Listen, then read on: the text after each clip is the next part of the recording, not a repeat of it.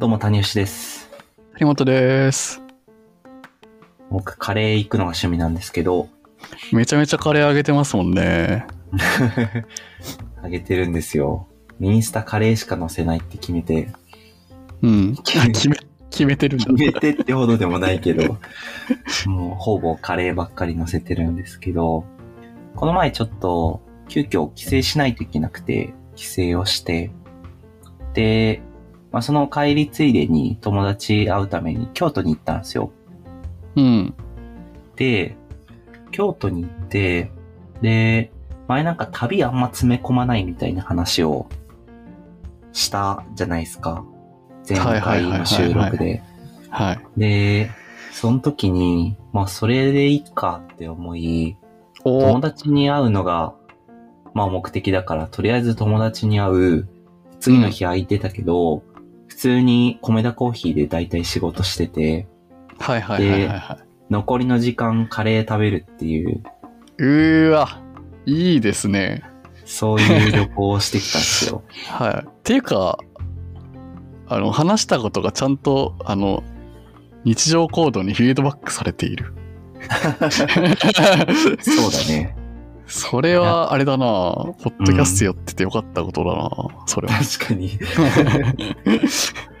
そうだね。はいはいはいはい。それはすごい、うん、やってみようってなって、まあであもね、もともと、なんか、そういうことをしたいっていうのは潜在意識でやっぱりあったから、あ、なるほど。すごい、全然これでいいなっていうふうに、すごく思って、はいはいはい。あ、ち、ちなみに、その、ポッドキャストを始めてよかったことみたいなので、今、はははって言ったのは、あの、もう一個別のアドベントカレンダーでそういう記事を我々で書こうという今、準備をしていて、なので、あの、更新されたら読んでください。なんか、あ谷そうね FM のこれのツイッターア、カウントかなんかでつぶやくので、この配信の時は多分もう出てるはずなので。はいはいはいはい。なるほど。だコメダで仕事をしながら、余った時間でカレー屋さんに、気になってたカレー屋さんに行くという過ごし方。あそう、ゆったり過ごすっていうのをしてて。めちゃくちゃまあその時間はめっちゃ良くて、で、うんそう、で、もう美味しいカレー屋行くだけ決めて、あうん。で、その場で行きたかったことことか、ブックマークしてたところを探っていって、でうんうん一個が、えっと、インディアゲートっていうビリヤニのお店おなんです。ここは、専門店そう。ビリヤニ専門店で、カレーもまあ出してんだけど、だそれもめちゃくちゃ美味しくて、インディアゲート。ビリヤニと、あと、出してくれてた、一緒に出してくれてた、あ、トッピングでつけたやつか。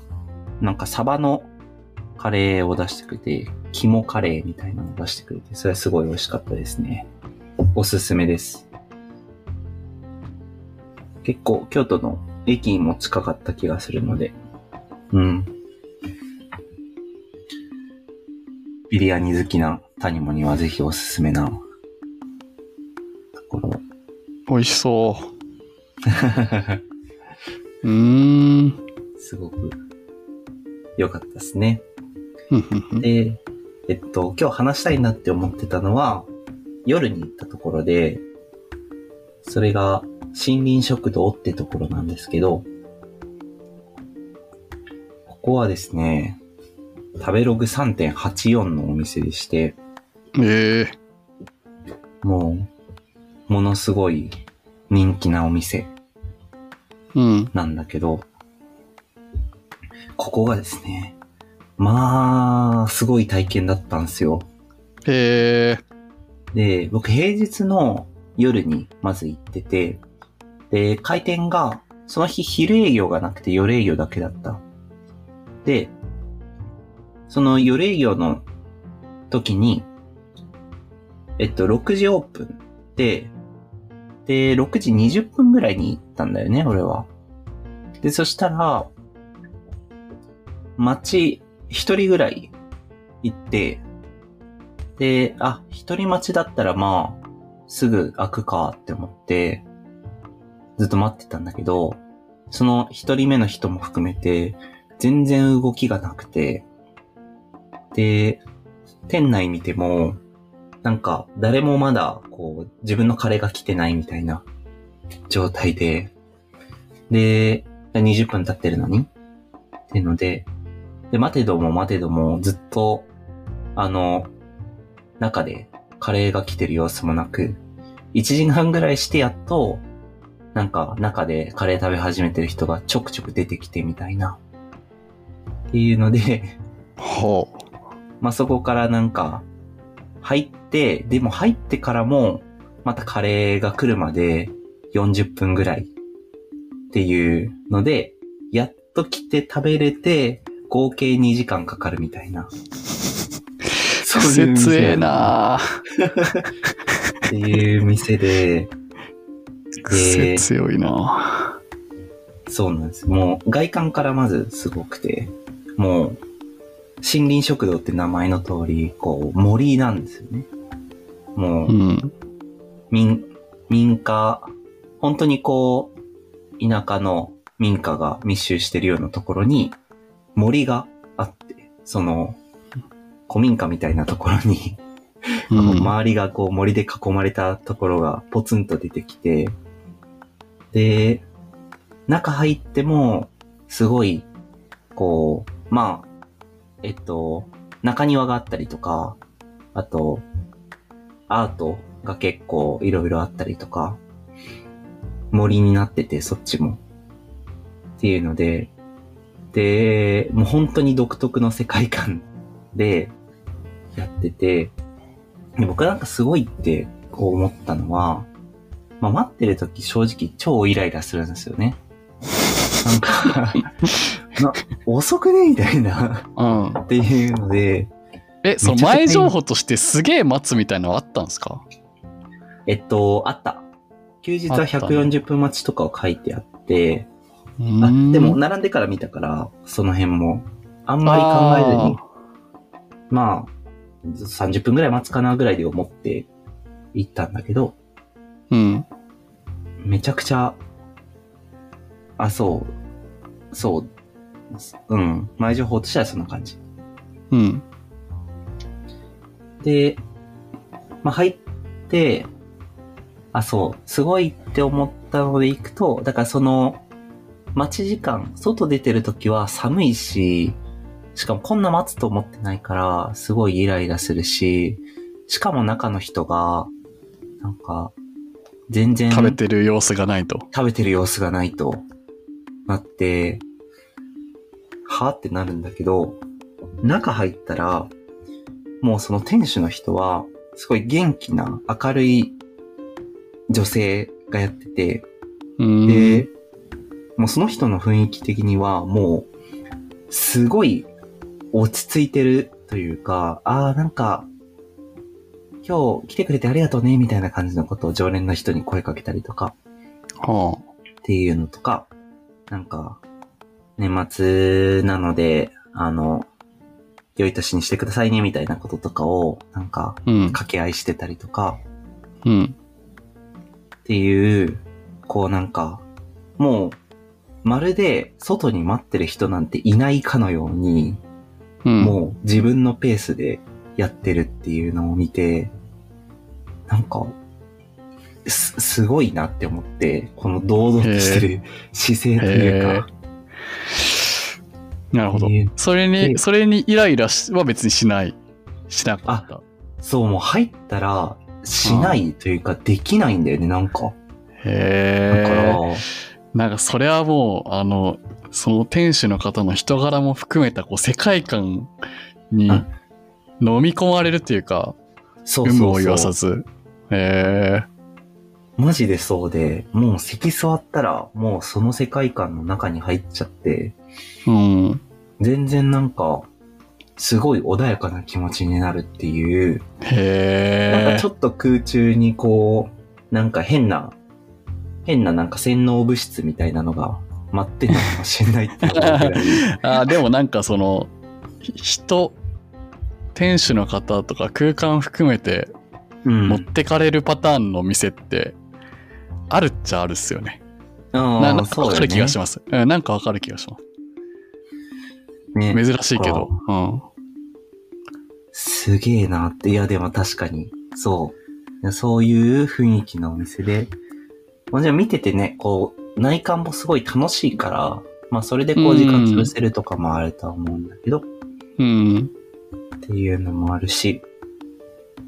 で、まあもちろん来たカレーも、でも本当にこう創作物一個作ってるみたいな感じで、うん。もうすごい丁寧にこう、もう盛り付けもされてて、でなんか、あの、カレーとかも、元々のメニューのものはもう売り切れたものもあって、みたいなのがあって、で、だから売り切れた分ちょっと新しいカレー付け足しておきましたみたいな感じで。いろんなものをこうちょこちょこ乗せてみたいなはい感じで、合計なんか5種類ぐらいのカレーが一皿に乗ってて。で、トッピング乗り切らないんで別皿にしましたみたいな。ああ、なんかその感じか。はいはいはいはいはい。すごい。なんか本当にこう確率的にあの出していくわけじゃなくて、うん。まあその言葉でコミュニケーション取るか取らないか別として、なんかこう、その一人一人にちゃんと作っていくっていうようなこうスタンスが見えますね。そうそうそうそあう。もう、一個一個、本当に丁寧に作ってやってて、だから、絶対これバイト入れてオペレーション早くした方がいいんじゃねって思うんだけど、できないし、やりたくないんだと思うんだよね。あ、なるほどね。